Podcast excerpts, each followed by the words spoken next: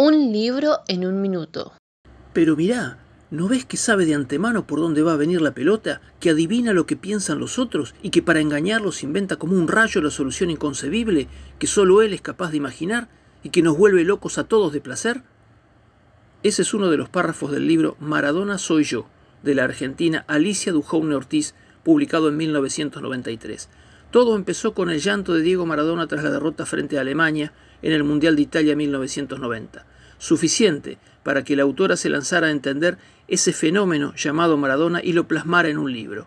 Tres años en un texto que despuntan toda la vida de Maradona, desde el potrero hasta su primera crisis, quizá la única que el 25 de noviembre de 2020 se lo llevó.